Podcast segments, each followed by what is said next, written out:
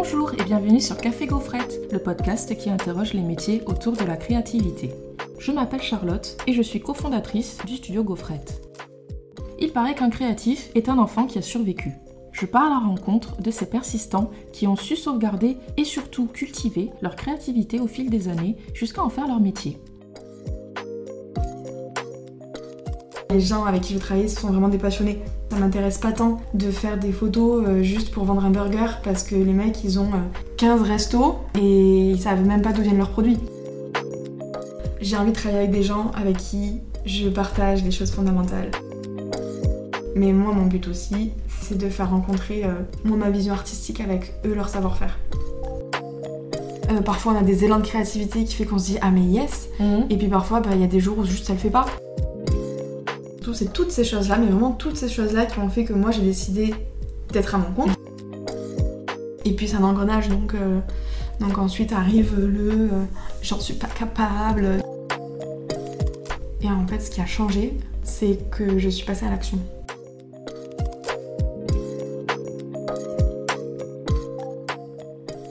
Bonjour Constance, je suis extrêmement ravie de te voir à ma table aujourd'hui. J'espère que tu vas bien.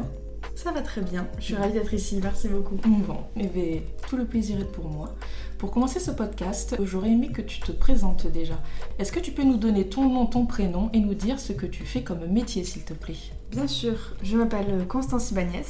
Je suis photographe et styliste culinaire sous le nom de Bloom Velvet, notamment sur les réseaux. C'est-à-dire que je travaille avec des restaurants ou des marques alimentaires aussi des créateurs euh, qui travaillent donc autour de l'art de la table. Et je crée pour eux des images pour euh, transmettre leurs valeurs, mettre en avant leurs produits, leur savoir-faire, pour qu'ils puissent se démarquer et puis euh, communiquer auprès de leur clientèle. Très bien, hyper intéressant. Et du coup, Boom Velvet, est-ce que tu peux nous raconter comment tout ça a commencé? Ton parcours, comment tu as démarré l'aventure? Donc au début, c'était en 2020. Donc en plein Covid? C'est ça. Ouais. C'est ça. Mhm. Euh, un petit peu avant, finalement, on, a eu, on, y a pensé un petit peu avant, on était deux. Euh, j'ai monté ça avec donc une amie. L'idée c'était d'avoir un projet à côté de notre travail qui soit que du fun. Moi j'avais envie euh, de pouvoir vraiment expérimenter dans la photo parce qu'à l'époque je travaillais avec un traiteur sur Toulouse où j'étais plutôt couteau suisse donc la photo prenait pas une grande partie dans mon travail et, et donc j'ai monté ça avec une amie vraiment dans l'idée de faire ça dans notre temps libre. Mhm. Pour faire place à la créativité finalement. C'est ça. Et euh, d'accord, et amener un peu, de, un peu d'artistique dans ce métier. Donc c'était vraiment super parce qu'au début, moi j'étais plutôt derrière la caméra. On était toutes les deux en direction artistique, c'est-à-dire que vraiment on avait chacune des envies, on proposait, on était toutes les deux en cuisine. Mhm. Annabelle était plutôt dans la partie stylisme, c'est-à-dire que c'est elle qui avait vraiment l'œil pour euh, trouver euh, les accessoires, faire les mises en scène, les ambiances, mhm. etc. Et ensuite, on y allait sans trop se poser de questions, on va dire. Mhm. Ça a duré comme ça quelques mois. Euh, il y a eu évidemment le Covid, mhm. les confinements. Mhm. Ça a été finalement pour nous vraiment bien parce que ça me donnait beaucoup de temps. ah, bah oui. ah, c'est vrai que oui, d'accord. Euh, au deuxième confinement. Et à ce moment-là, tu étais encore traiteur du coup Oui, mais l'activité était un peu difficile parce que comme on travaillait dans l'événementiel, évidemment, euh, c'était un peu compliqué. Mhm. Donc, euh, j'ai je, travaillais, enfin, j'étais encore salariée, mais la, masse de travail était moindre. Mhm. Et j'ai mis beaucoup d'énergie là-dedans. Et puis, petit à petit, nos situations respectives professionnelles ont évolué. Mhm. Euh, moi, j'ai quitté mon travail. Et Annabelle a vraiment trouvé un travail qui lui a pris plus de temps. Et donc là, en fait, euh, elle m'a passé la main. C'est-à-dire que moi, euh, instinctivement, je me suis plus investie. Et comme ça collait avec mon projet professionnel, je l'ai repris officiellement début d'année 2021. Du coup, si je comprends bien, ton parcours, euh, tes études, tout ce que tu as fait avant Boom Velvet, c'était par rapport à l'univers de la food plus que l'univers de la photo, c'est ça? Effectivement, j'ai fait mon, mon, premier, donc mon premier diplôme après le bac. Ça a été une licence en en médiation culturelle et en gestion de projet. Mhm. Et finalement, à la fin de ces trois années, j'étais un peu perdue. Je me suis donc euh, réorientée. Et c'est là que j'ai un peu fait le point sur euh, ce qui me plaisait, sur ce que j'avais envie de faire euh, ou pas. C'est des questions pas forcément évidentes. Il m'a fallu plusieurs mois pour vraiment trouver les réponses.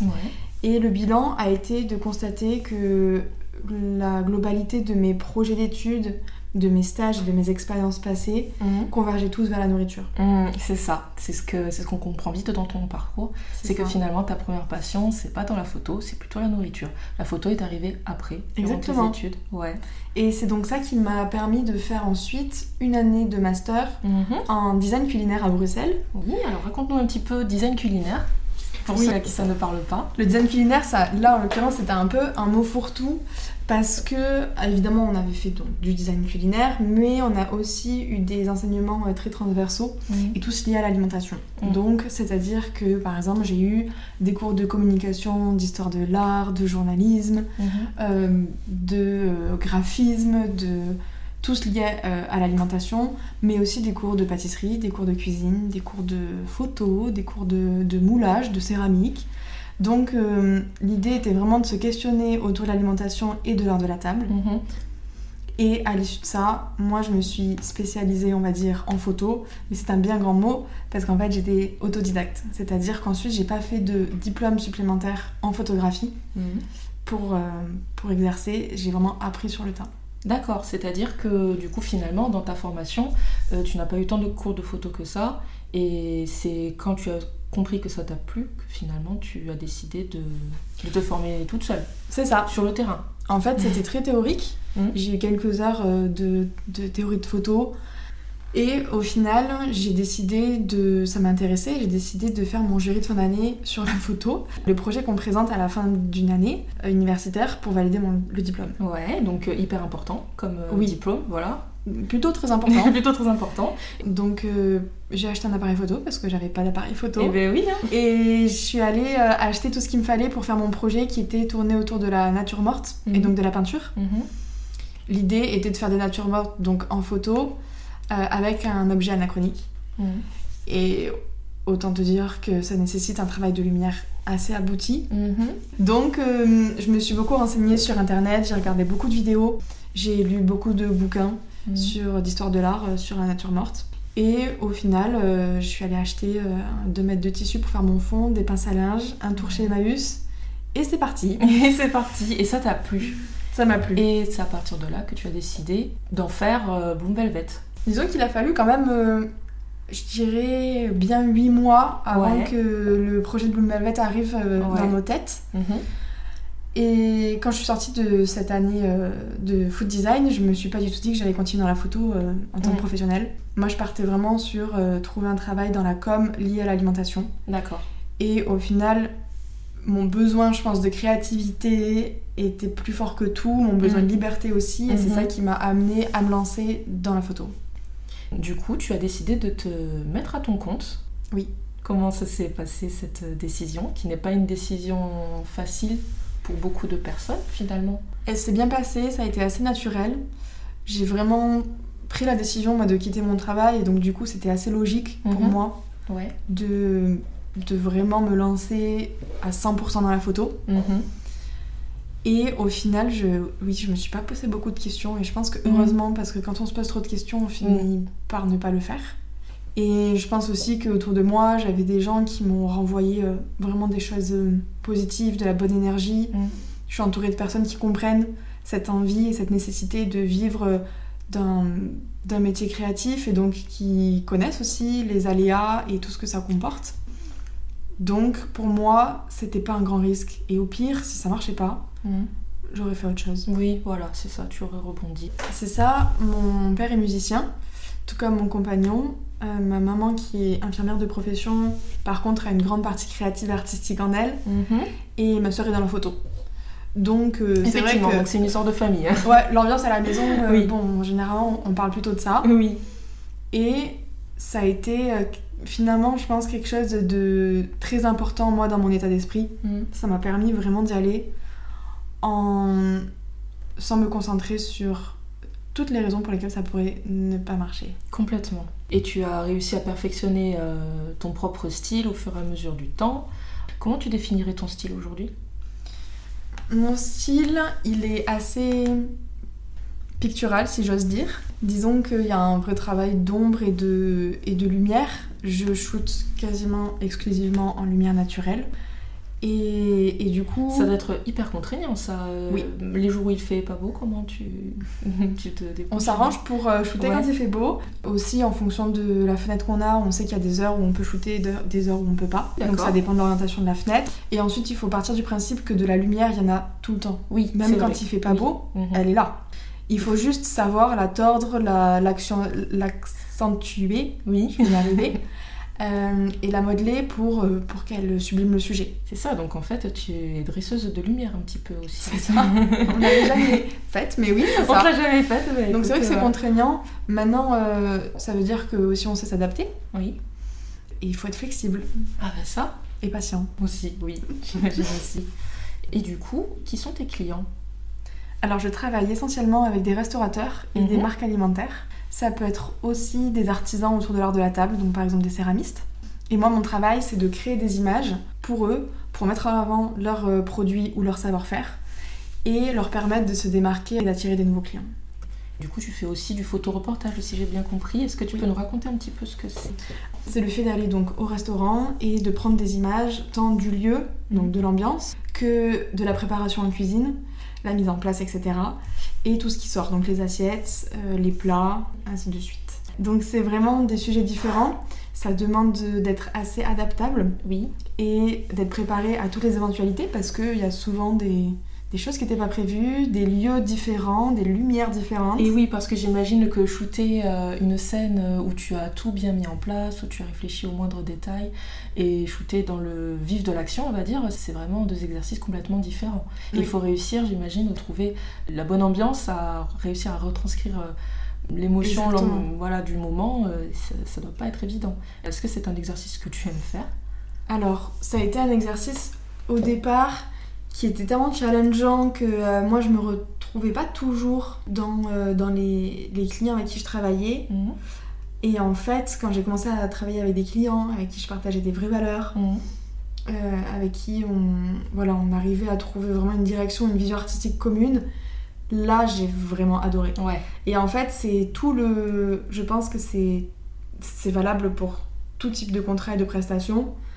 J'ai envie de travailler avec des gens avec qui je partage des choses fondamentales. Et en fait, les gens avec qui je travaille, ce sont vraiment des passionnés. Ça m'intéresse pas tant de faire des photos euh, juste pour vendre un burger parce que les mecs, ils ont 15 euh, restos et ils savent même pas d'où viennent leurs produits. Mm. Euh, j'aime travailler avec des gens qui ont une vraie démarche derrière leur production, qui, ont, qui ont envie de partager ce qu'ils font, qui, voilà, qui sont passionnés. Et tu veux finalement les aider à transmettre leurs produits et à mettre en avant leur savoir-faire travers tes photos. C'est ça. Disons que voilà, moi je suis spécialisée dans l'alimentation, mm. c'est-à-dire que je saurais pas faire de la photo par exemple de mariage ou, euh, ou des portraits, etc. Mm-hmm. Moi ma formation elle est tellement spécifique que j'ai vraiment envie de mettre ça à profit et au service de mes clients, donc de pouvoir les orienter euh, sur euh, voilà comment mieux mettre leurs produits en valeur pour leur permettre de aussi mieux vendre parce que derrière moi ma partie certes elle est importante mais avant, il y a toute la production et puis derrière, il y a toutes les ventes. Il y a une réalité de business. Oui, c'est vrai. Qui fait que je m'adresse à des gens qui sont chefs d'entreprise, généralement, et oui. qui ont donc euh, des problématiques. Euh, euh, et qui font appel à toi pour résoudre ces problématiques, justement. C'est ça. Mm. Mais c'est vrai que parfois, on peut rencontrer des personnes qui pensent que la photo, que investir dans la photo, c'est pas forcément très important. Alors que si. Alors que j'ai envie de leur expliquer que oui.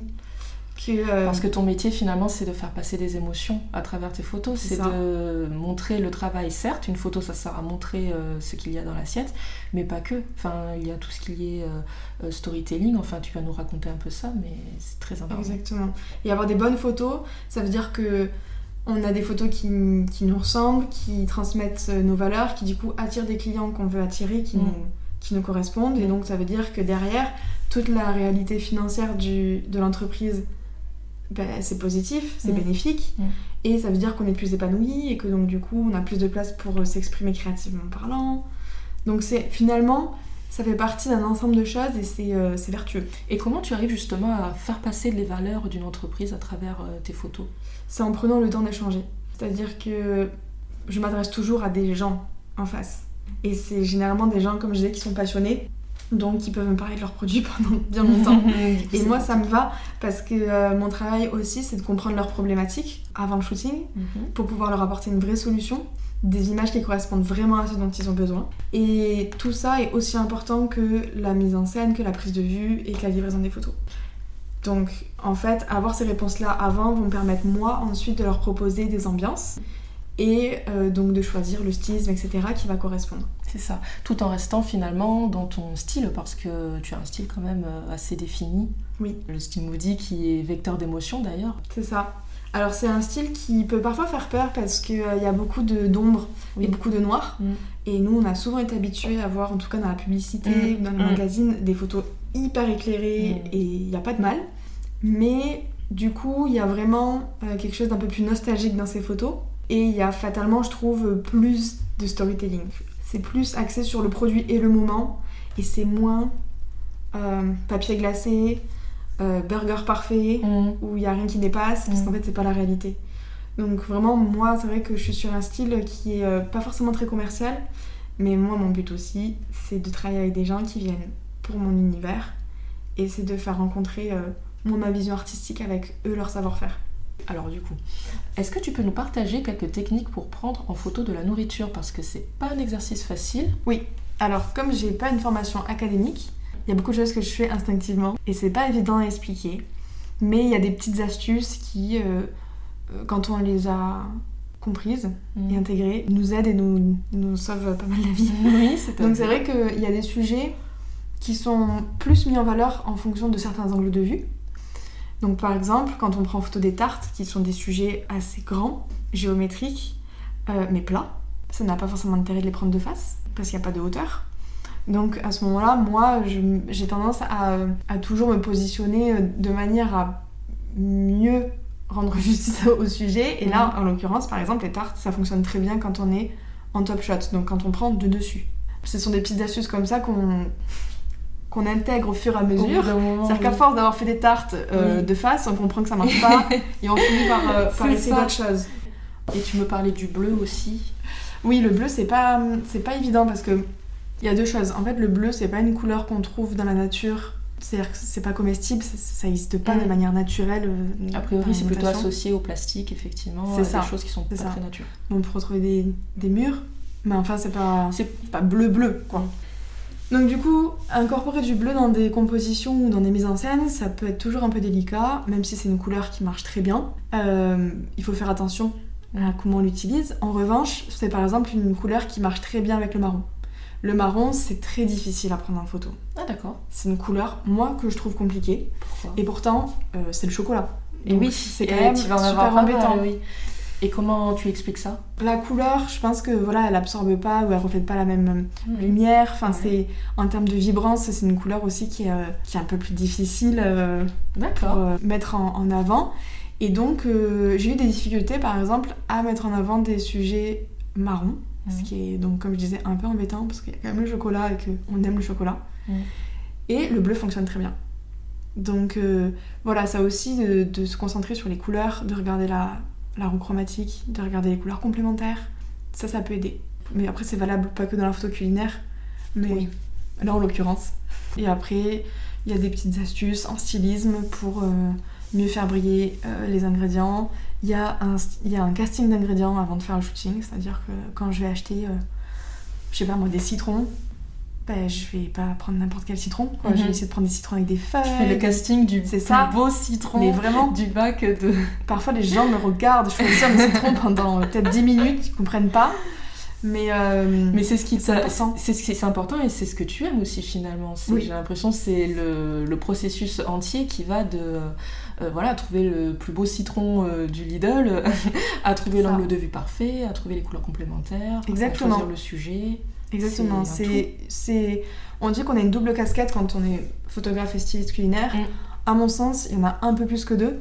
Parce que euh, c'est vrai que dans, dans, notre travail, surtout quand on est, quand on est auto-entrepreneur comme je le suis, je fais tout toute seule. Mm. Donc il faut être euh, autant à la direction artistique que à la cuisine, mm-hmm. que au stylisme, à la prise de vue et à la retouche. mais c'est aussi ça qui fait que c'est intéressant. Du coup, je sais que tu as eu une année un petit peu compliquée, tu as eu quelques blocages à ce niveau. Est-ce que tu peux nous en parler? C'est vrai que depuis euh, le début de l'année 2022, j'ai eu des moments, euh, comment on dit, des passages à vide, créativement mhm. parlant. En fait, j'ai donc entamé ma deuxième année. Et ma première année avec Bloom Velvet a été tellement riche d'apprentissage, d'expérimentation, mhm. parce que finalement c'était vraiment la première fois. Donc moi il y avait des sujets, même si c'était très basique, que j'abordais euh, pour la première fois avec une vision très neuve, etc. Tu avais l'impression de, découvrir un nouveau monde finalement. Et aussi l'impression de progresser, parce qu'effectivement, euh, quand on voit les premières photos et aujourd'hui quand je vois où j'en suis, je suis... Voilà, souvent ça m'arrivait après les shootings de me dire là je suis contente, j'ai réussi à mieux aborder ce, sujet-là ou cette mise en scène-là, etc. Mm. Et puis la deuxième année, il a fallu continuer à progresser, à avoir de nouveaux sujets, une nouvelle approche, sans se laisser parasiter par tout ce qui avait déjà été fait. Et ça a été très difficile d'avoir euh, la sensation de, de faire du nouveau. Parce que finalement, moi je suis confrontée à encore plus que n'importe qui un nombre d'images hyper important par jour. Donc en fait, j'ai très vite eu l'impression de rien faire de nouveau. Tourner en rond. Euh, c'est ça, que tout avait déjà été fait. réussir à trouver de nouveaux challenges finalement. Oui, et puis que tout avait déjà été fait de, de manière plus. Enfin, mieux en fait. Mm. Qu'il y a des gens qui le font déjà et qui le font tellement bien que finalement. Euh, mm. Donc c'est vrai que ça a été un peu difficile à ce niveau-là. Et puis c'est un engrenage donc. Euh, donc ensuite arrive le euh, j'en suis pas capable, tout ça, tout ça. Mmh, la euh, spirale c'est ça. pas super sympathique que beaucoup de créatifs rencontrent. C'est ça. Après, euh, voilà, là ça a, été, ça a été vraiment des hauts et des bas sur plusieurs mois. Mmh. parfois on a des élans de créativité qui fait qu'on se dit ah mais yes. Mmh. Et puis parfois bah, il y a des jours où juste ça le fait pas. Donc c'est pas grave. L'idée c'est juste de se dire qu'on ne peut pas être créatif et à fond tous les jours. Parce que la créativité c'est pas linéaire et qu'il y a des jours où il y en a, il y a des jours où il y en a pas c'est très lié à nos émotions, à notre état d'esprit du moment, euh, Exactement. autant qu'il fait. Euh, enfin, il y a beaucoup de... Donc, euh, je pense qu'il faut juste accepter ça et ensuite mettre des choses en place pour évidemment sortir, de, sortir de cette spirale infernale. Et par rapport à ça, je sais qu'à présent, tu fais appel à une coach qui t'accompagne. Est-ce que tu peux nous expliquer en quoi son travail te fait évoluer? Oui, donc j'ai commencé un coaching au mois de septembre avec une photographe euh, culinaire. Mhm. Donc pour moi, c'était très important de travailler avec quelqu'un qui travaille dans la même industrie D'accord, oui, que moi. Mhm. Parce que comme moi, elle sait de quoi tu parles. C'est ça. Déjà, en termes de business, euh, on sait que voilà, on est confronté à, des entreprises alimentaires. Donc le secteur, mhm. euh, je veux dire, il n'est pas touché de la même manière que d'autres secteurs en France. et ensuite, parce que, comme je disais tout à l'heure, je suis pas capable de faire des photos de mariage et donc du coup moi mon expertise vraiment elle est sur l'alimentation je voulais travailler avec quelqu'un qui, qui a la même expertise que, que moi. Et donc, euh, euh, j'ai commencé ce coaching qui est. Euh, on est en petit, on un petit groupe.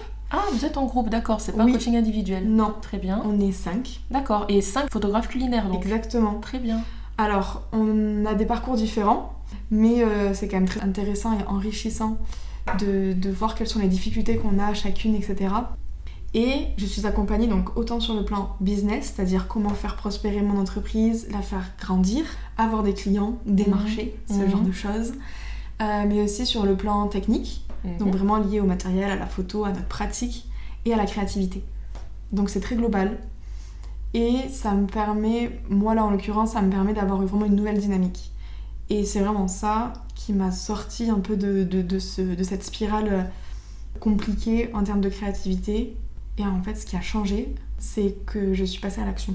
Ah, c'est-à-dire Quand on a l'impression que ça va pas, qu'on n'y arrive pas, etc., on a tendance à juste moins faire. Mhm. Mais il faut faire l'inverse. Il faut donner deux fois plus. Il faut faire deux fois plus. Ouais. Parce que, euh, parce que du coup, on finit par être euh, jamais content de ce qu'on fait. Et de se dire, bah, ça sert à rien que je fasse ça parce que du coup, je vais encore galérer. Mhm. Et donc, euh, on n'a rien qui nous pousse vers le haut, qui nous tire vers le haut. Tandis que là, quand on est obligé de passer à l'action, qu'on fait des shootings euh, trois fois plus souvent, ben, au bout d'un moment, ça marche. C'est cette coach qui vous demande de produire plus finalement? Enfin, Pas tant. Non? Euh, on a des rendus, euh, j'ai des devoirs et des rendus chaque ah, semaine. Tu as des devoirs Donc il y a quand même pas mal de travail et honnêtement, ça, prend, ça prend pas mal de temps. Oui. Euh, donc il faut être disponible pour pouvoir euh, s'impliquer et s'investir à la mhm. hauteur du travail qui est demandé. C'est quel genre de travail qu'elle te demande Par exemple, on rend des images toutes les semaines et elle nous fait un retour dessus. Pour, pour qu'on puisse euh, donc améliorer nous, nos mises en scène, nos retouches, etc. Ensuite, évidemment, il y a un travail sur en fait l'ensemble de notre business, donc mhm. améliorer le site internet, mhm. démarcher les clients, créer des documents pour améliorer l'expérience client, enfin plein de choses, euh, juridiquement parlant, comment bien être carré pour bien verrouiller. D'accord, donc elle, t'accompagne non seulement créativement, mais aussi au niveau de ton entreprise. Exactement. Et, est-ce que, et quel est le lien que tu fais entre la créativité et la productivité finalement? Parce que, enfin, dis-moi si je me trompe, mais a priori, trop de créativité ne fait pas rentrer d'argent et trop de productivité tue la créativité. Exactement.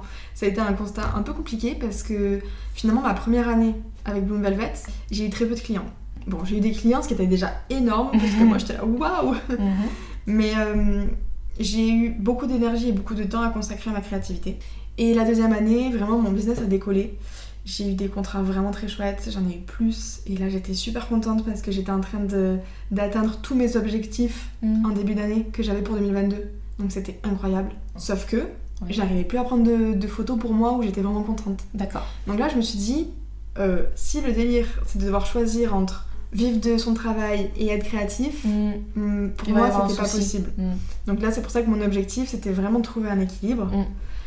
Et c'est pas évident, mais c'est tellement possible que, en fait, on se rend compte que notre créativité personnelle, celle qu'on entretient avec des moments où on ne travaille pas, celle qu'on entretient avec des shootings perso, elle est indispensable pour pouvoir faire des photos et qui fonctionne en fait. Et c'est un cercle, c'est un cercle vertueux. Et c'est pour ça qu'il faut juste trouver l'équilibre. Et du coup, finalement, toi, la solution que tu as trouvée face à cette spirale infernale dont on parlait, c'est prendre du temps pour toi, pour faire des projets perso et pour euh, kiffer, entre guillemets, pour finalement euh, te donner cette zone de créativité dont tu as besoin pour après être productive. C'est ça. Et je pense que ce qui a vraiment été euh, très crucial, moi, dans mon, dans mon changement d'état d'esprit, ça a été de me dire c'est pas grave si je le fais et c'est pas parfait, moi c'est fait quand on veut que ce soit parfait, en fait, fini, ça finit par ne mm. pas être fait. Parce qu'avant, tu avais tendance à vouloir que ce soit parfait et à justement pas finir. C'est ça le. D'accord. Et du coup, à me dire, bah, en fait, c'est pas ce que je voulais faire, je suis déçue du résultat, mm. bah, la prochaine fois, du coup, je suis encore plus démotivée. Ah oui. Alors que là, je me dis, mais c'est pas grave, il y a toujours des zones d'amélioration, mm. c'est ok. Et ça, c'est la coach qui t'a aidé à prendre conscience. Euh, ouais, complètement. Et finalement, il faut juste se dire que il y aura des périodes où on sera plus efficace que d'autres. Et cette notion d'efficacité est aussi super importante parce que quand on parle de productivité, moi je parle à l'efficacité. Mhm. Et avant, par exemple, quand je faisais un shooting, je me disais il faut au moins que j'ai 30 photos. Mhm. Ce qui est ridicule parce qu'à la fin j'en partageais 5.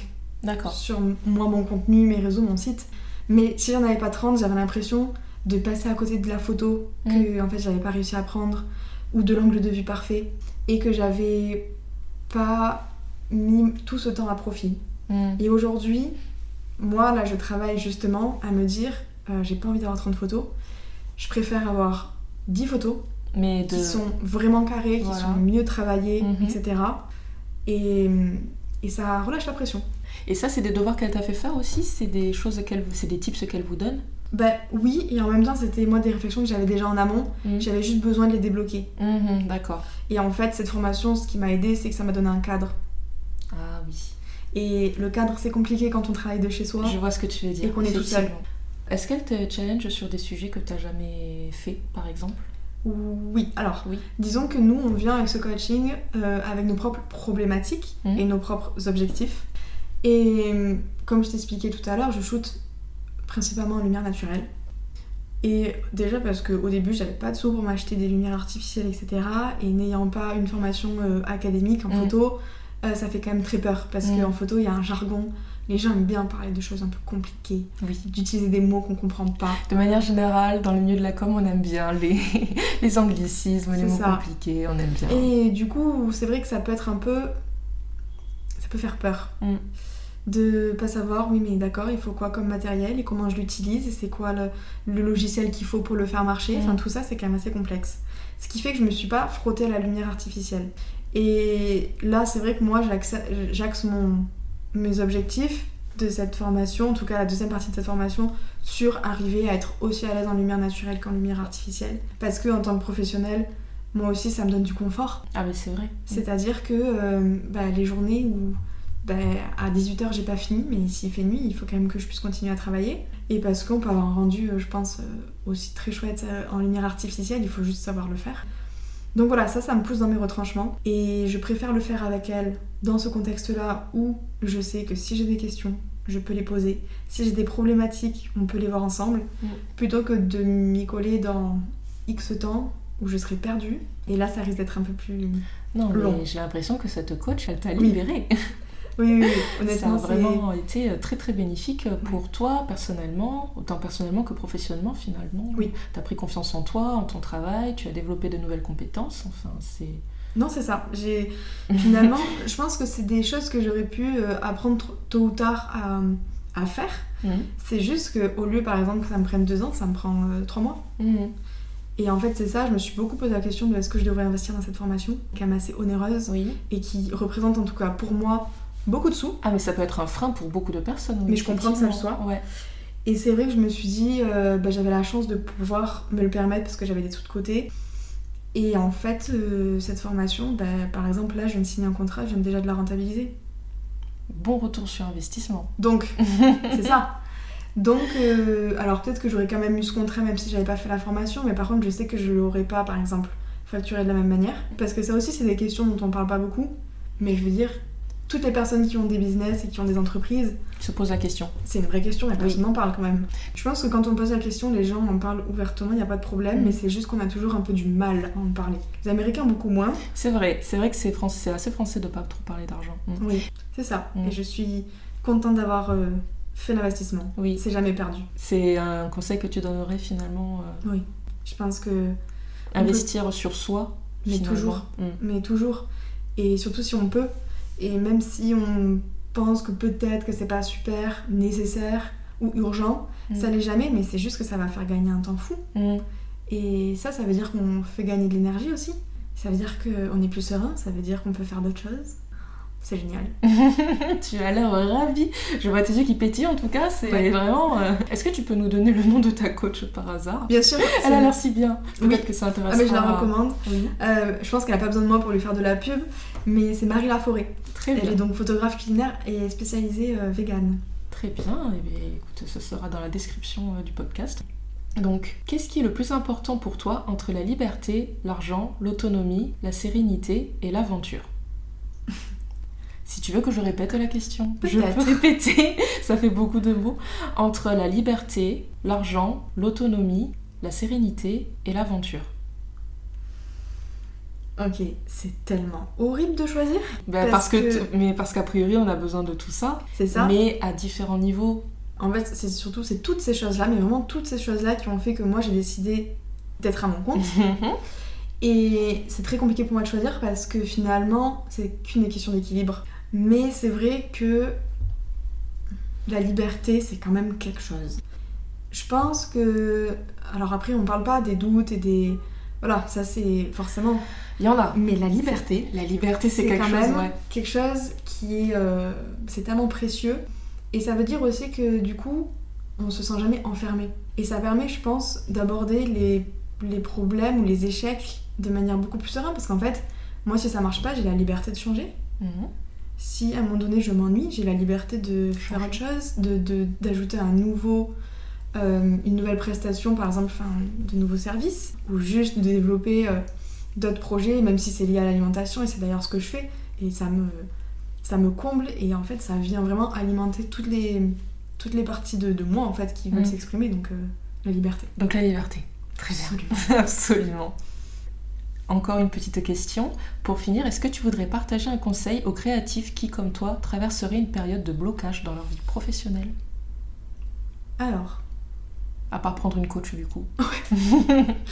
ce, qui ce qui serait une très bonne idée, mais peut-être autre chose. Oui, c'est pas toujours possible, mais du coup, mon conseil, c'est d'en parler. Parce que quand on est à son compte et qu'on n'a pas d'équipe, ou de collègues, on se sent vite seul, mmh. surtout quand on est face comme ça à des problématiques un peu et qu'on n'arrive pas c'est vrai que c'est un problème de beaucoup de freelance, effectivement. Oui. Donc moi, je me suis rendu compte que d'en parler, c'est aussi de se rendre compte qu'on n'est pas du tout les seuls dans ça. Mhm. Dans cette... Euh, que soit la personne en face, elle est dedans, soit que elle l'a surmonté, qu'elle l'a connu et que finalement elle, elle a eu ça. Tu veux dire du coup en parler avec des collègues du même milieu finalement Ouais. Et finalement même avec des gens pas du même milieu parce que je pense qu'il y a des problématiques communes mhm. à, aux gens qui entreprennent, mhm. même si c'est pas dans le même secteur. C'est vrai. Mm. Après, effectivement, quand il s'agit de créativité, moi, en parler avec des photographes, mm. mais je veux dire, je suis entourée de musiciens et parler de créativité avec mm. eux, c'est aussi très intéressant. Tu arrives à faire des ponts. Par exemple, tu disais tout à l'heure que ton copain était musicien. Vous arrivez à faire euh, des ponts créativement parlant euh, entre vos deux métiers? Ben, En fait, on se comprend entièrement sur, euh, sur tous nos challenges, sur toutes nos mm. Questions. sur ce qui nous anime et, donc ce qui fait que on peut s'aider alors évidemment j'ai pas j'ai pas toutes les clés mm. quand lui voilà il traverse des, des moments compliqués mais moi c'est pareil par contre on se comprend et je pense que ça, tous les créatifs peuvent, peuvent le partager. Oui. Il y a beaucoup de liens entre tous les métiers créatifs, que ce soit photographie, euh, musique, euh, illustration. Oui, beaucoup de, beaucoup de ponts. Oui. D'être entouré de ces gens-là. Du coup, pour clôturer ce podcast Café Gaufrette, je devais bientôt offrir une gaufrette à message. J'ai tiré mi-figue, mi-raisin. Ah, mais écoute, ça fait sens avec ton métier, j'ai envie de dire. pas de hasard, on en revient toujours à la même chose, ah, c'est vraiment la nourriture. Ça, c'est quand même, euh, c'est quand même parfait. Et du coup, très bien, peux-tu me dire ce que ça t'évoque? Oh, mais ça m'évoque un peu tout ce qu'on vient d'aborder, c'est-à-dire qu'il n'y a pas tout qui est facile ou tout qui est compliqué, c'est qu'une question d'équilibre. Merci d'être venu à ma table aujourd'hui et je vous invite tous à vous ruer sur son Instagram Bloom Velvet. Vraiment, vous en prendrez plein les yeux. Vous ne regretterez pas votre clic et je vous dis à bientôt pour un nouvel épisode.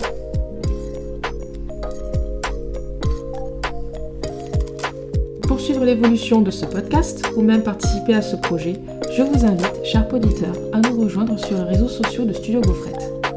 N'hésitez pas à nous écrire si vous avez des suggestions ou des questions, parce que nous, on adore discuter.